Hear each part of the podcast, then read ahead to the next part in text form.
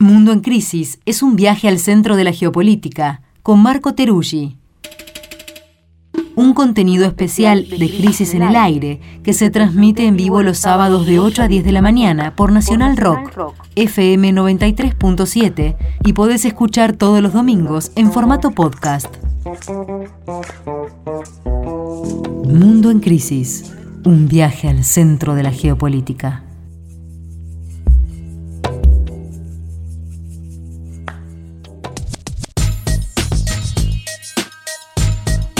Segunda hora del último Crisis en el aire del año en nuestra sección Mundo en Crisis que compartimos con nuestro compañero Marco Teruggi que está acá en el estudio. Por supuesto ya estuvimos hablando del Mundial. ¿Cómo estás, Marco?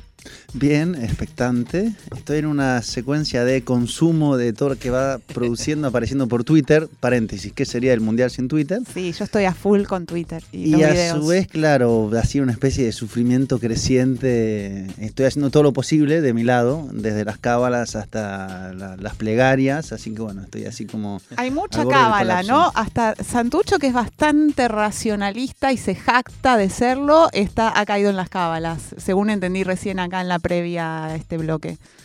Sí, sí, siempre fuimos cabuleros. El racionalismo y, y la pasión no, no necesariamente son enemigos, ¿no? O, o, no es una contradicción. No, podría ser cartesiano y futbolístico, eso sería francés, por ejemplo. Pero acá de este lado del mundo, pues somos pasionales, cabuleros eh, y futbolísticos.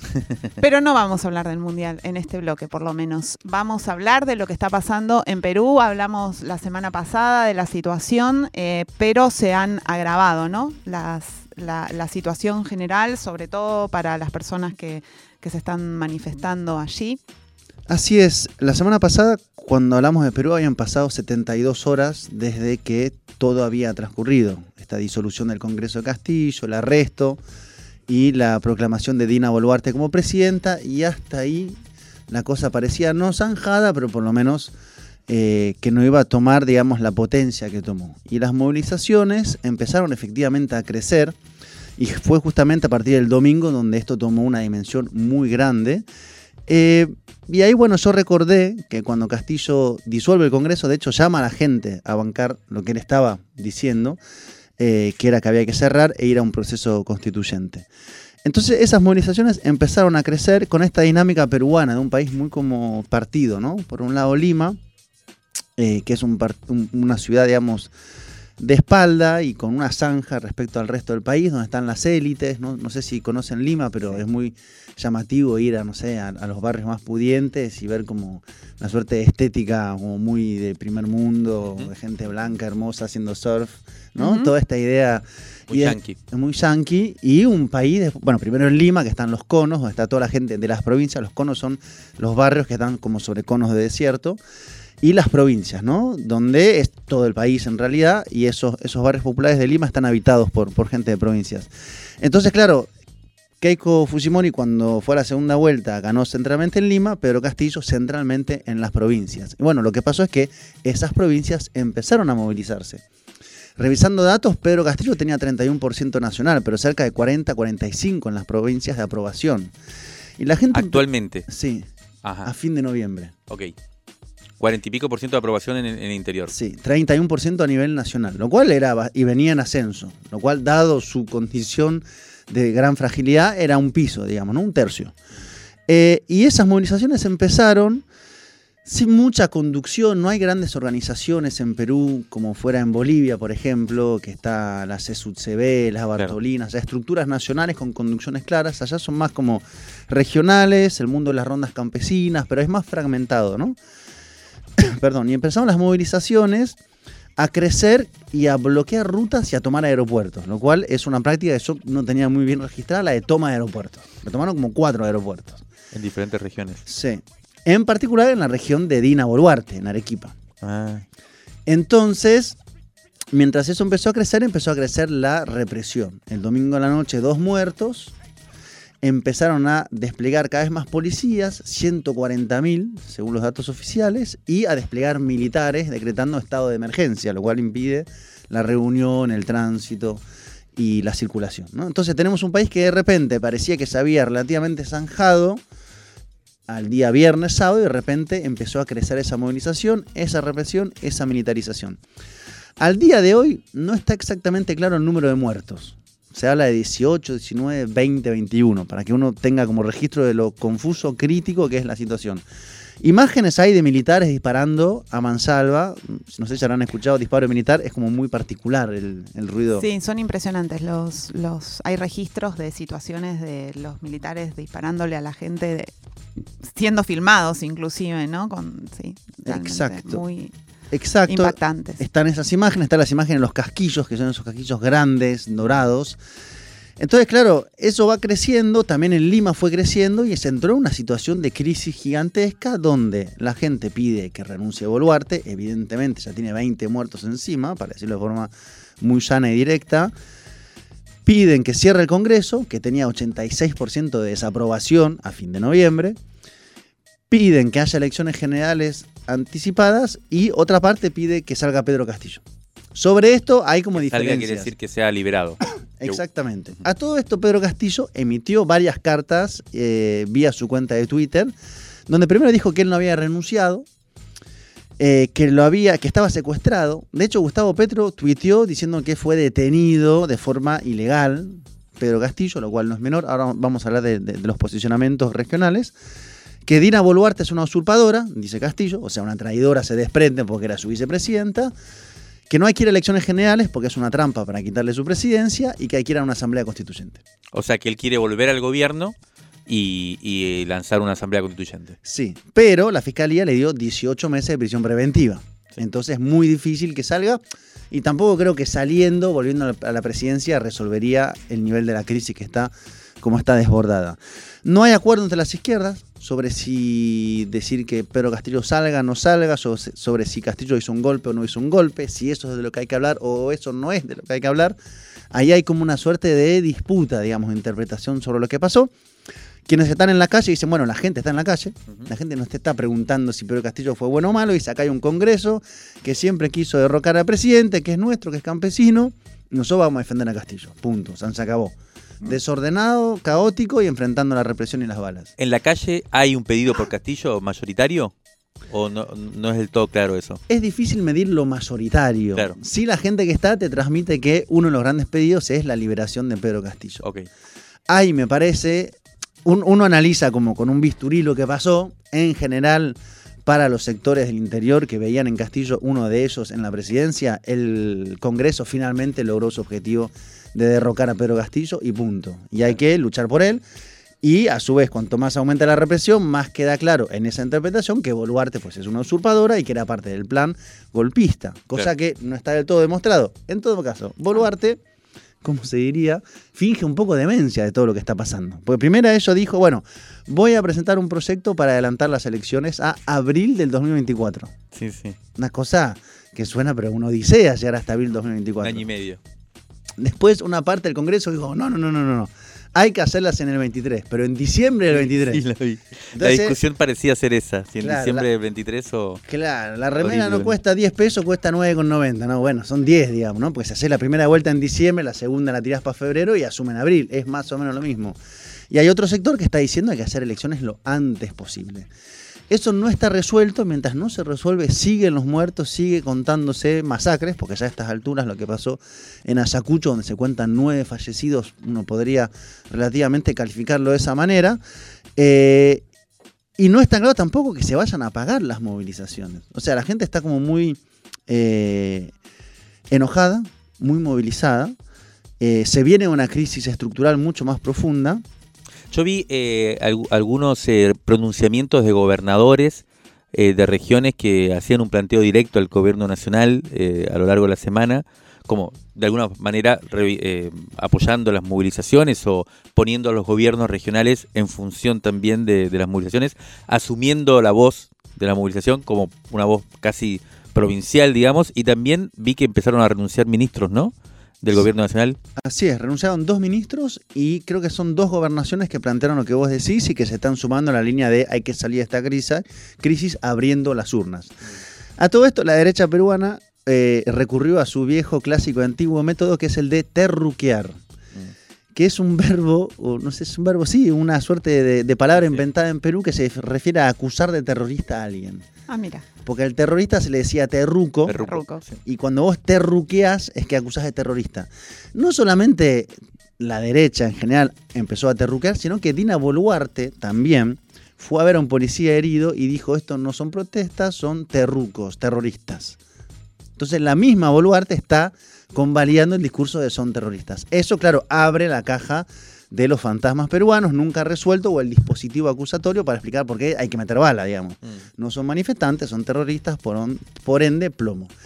En ese contexto, la geopolítica se movió más- bastante. Hay, hay como tres cosas que uno podría ver. En primer lugar, Estados Unidos bancando con mucha fuerza a Dina Boluarte.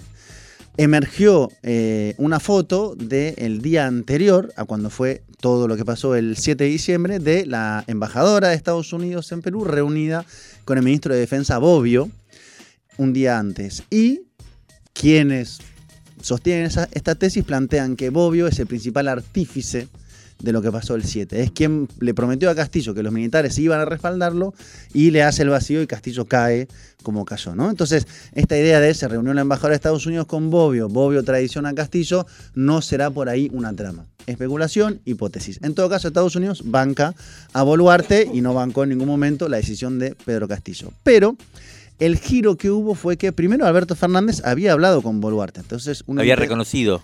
Claro, si la llama por teléfono, pues uno entiende que la reconoció. Pero apareció un comunicado entre el gobierno de Argentina, Bolivia, México y Colombia diciendo que el presidente Pedro Castillo, por ende no reconociendo a Boluarte. Impresionante eso. Muy impresionante. El gobierno de México y el de Colombia explicando por qué esta idea de cuando Petro dice fue arrestado ilegalmente, lo cual no es menor arrestar a un presidente ilegalmente. Ah. Y además están quienes sostienen que la vacancia fue hecha de forma irregular. Y en ese debate apareció el gobierno de Chile, que dijo que no se sumaba a eso, sino que reconocía a Dina Boluarte. No me sorprende la posición de México, no me sorprende la posición de Colombia, la de Bolivia tampoco. Me llamó la atención el giro de Argentina, eh, cómo se movió de reconocer a Boluarte y después jugar en este bloque. También los países del ALBA reconocen a Perú y dicen que fue un golpe de Estado. Acá no dicen que fue un golpe de Estado, pero reconocen a Castillo. Y no me sorprendió la de Boris, digamos, que en términos de política exterior es de una cercanía de la mano con Estados Unidos, digamos, ¿no? Me parece que ha sido así desde la hora, de la hora cero, no ha cambiado, no ha sorprendido. Si en Argentina tenemos como tensiones, miradas encontradas, orientaciones disímiles, líneas dominantes y actores que tiran para varios lados, en Chile es como que la línea es ir con Estados Unidos. Entonces es como la clara política exterior tradicional chilena, que en este caso dice, bueno, Boluarte es la presidenta, ¿cuál es el debate, digamos? Mm. ¿Y Lula?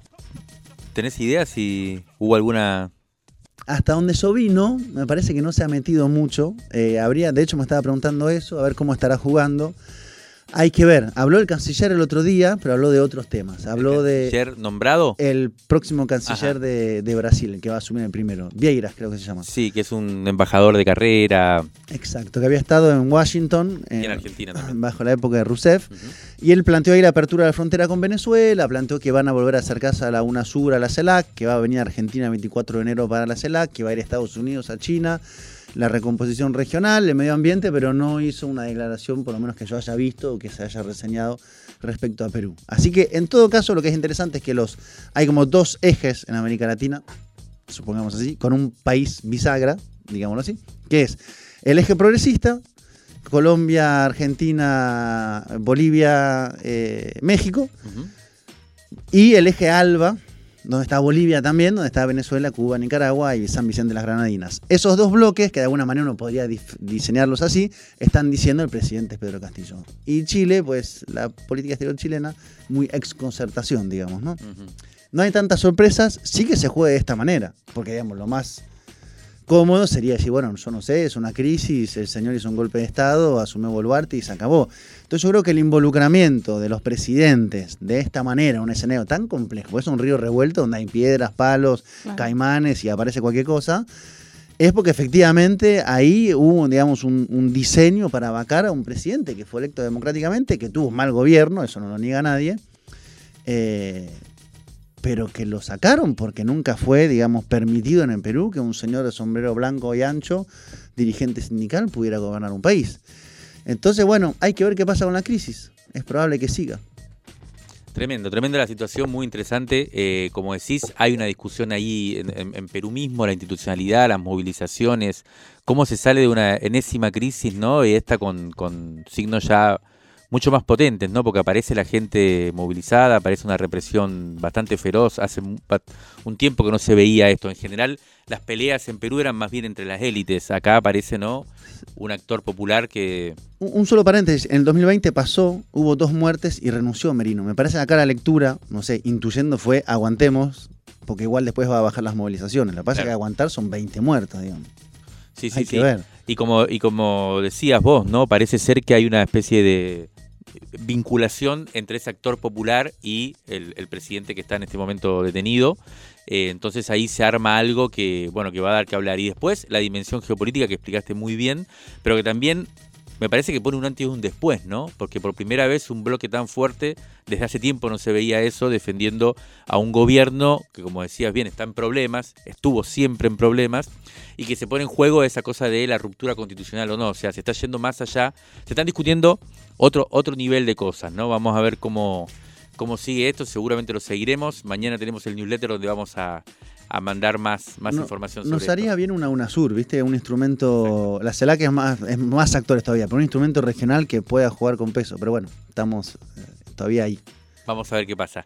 Bueno, Marco, un abrazo enorme, muchas gracias eh, por estar acá todo este año, la seguimos seguro el año que viene. Y bueno, eh, me volví a angustiar. Si te vas por allá. te acordaste de lo que va a pasar mañana. Vamos a, vamos a, festejar mañana, no te preocupes. Sí, sí, no, no, yo estoy así, yo estoy así. No, no, sé qué pasa después. Sé que es tan grande lo de Perú que habría que hacer algo con Perú. Estoy, estamos intentando hacer eso, pero es tan grande lo de mañana que vamos a ver. Muchachos.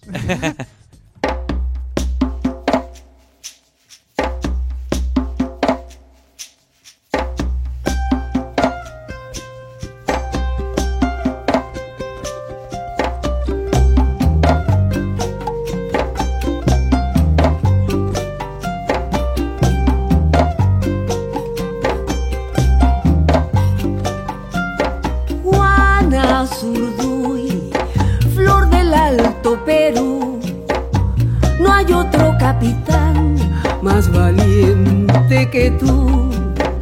Oigo tu voz más allá de Jujuy y tu galope audaz, doña Juana Azurduy.